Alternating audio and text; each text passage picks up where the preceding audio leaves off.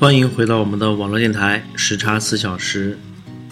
今天的节目呢是这么安排的：首先呢，大家听一首好听的英文歌，就是现在放的这首了。然后会为大家朗诵一篇村上春树为卡佛作品集做的序。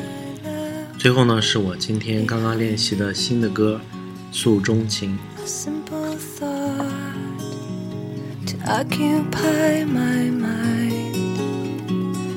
one goes out to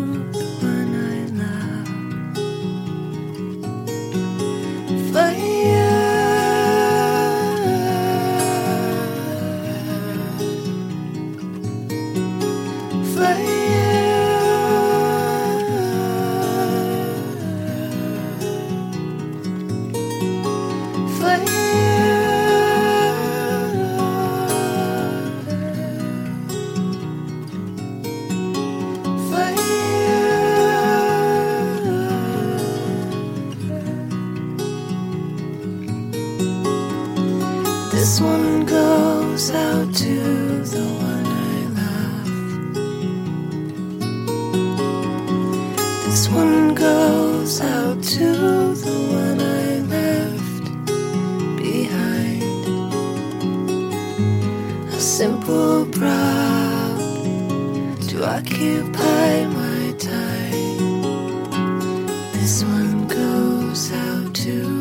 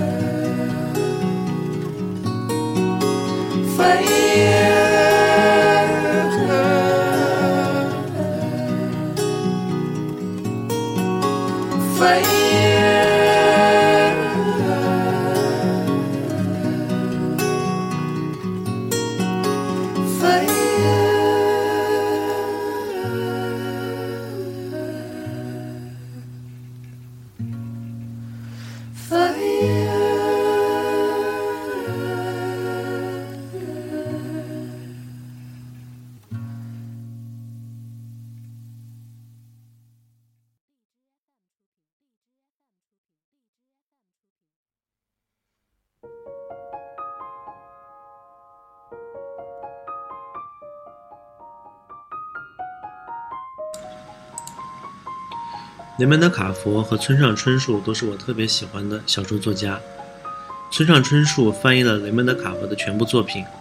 下面我为大家朗诵村上春树为他的作品集所做的序言。雷蒙德·卡佛，美国平民的话语。最早翻译雷蒙德·卡佛的作品，要从1983年说起了。那是篇题为《脚下流淌的生活》的短篇小说，我是偶然从一本选集里读到，便认定为佳作。深受感动，不能自己，一口气将它译了出来。第二年，我去华盛顿州奥林匹亚半岛登门拜访卡佛，和他面对面的交流。那时候，我根本没有想到过自己会亲手把他的作品无一遗漏的全部翻译出来。说起来，那之后的一段日子里，雷蒙德·卡佛的形象发生过彻底的变化。二十世纪八十年代初，一般的美国人几乎都没有听说过他的名字。但随着他晚年文学名声渐高，且罹患肺癌，五十岁便英年早逝，卡佛这个名字竟有了些神话般的色彩。不过数年之后，在一些人当中，对于卡佛的评价出现过反复。但平心而论，在美国短篇小说的创作史中，雷蒙德·卡佛仍是能够牢固占有一席之地的优秀作家，这一点恐怕是难以否定的事实。他的名字会在美国文学史中留下应有的位置。他留下的六十五篇短篇小说之中，最少也会有六篇被当作经典，长久的阅读下去。我内心认为，卡佛的文学地位大概是介于考德威尔和斯坦贝克之间的吧。卡佛无疑是一位天才的作家，但他身上丝毫没有天才的做派。他没有只为知音者率性而做的那种居高俯视的姿态。卡佛只用浅显简洁的日常语言来创作小说和诗歌，说给尽可能多的人听，或是面对自己的内心做更深层次的述说。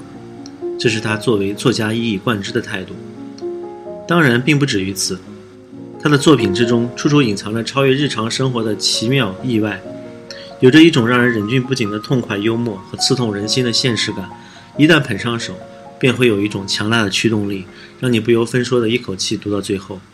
这就是卡佛作品的独特魅力，大概也只能用与生俱来的才能来形容了。卡佛出生于俄勒冈州乡村贫穷的锯木工人家庭，成长环境根本无缘文化的熏陶。他不到二十岁就和高中的恋人结婚，要负担幼小的孩子，为日常生活所累，对人生略感幻灭的同时，逐渐对文学产生了觉悟。他的人生的前一半充满了苦难与失望。失业、酗酒、破产、妻离子散、有人背弃，坠入人生的谷底。即便如此，他也未曾放弃过对文学的追求。自己归根到底不过是美国的一名普通百姓，正是作为美国的平民，自己才有着非土不快的东西。这样的自豪感充盈在他的文学创作之中。在美国文学的发展中，这种平民的自豪感曾被长期漠视。所以，卡佛的作品。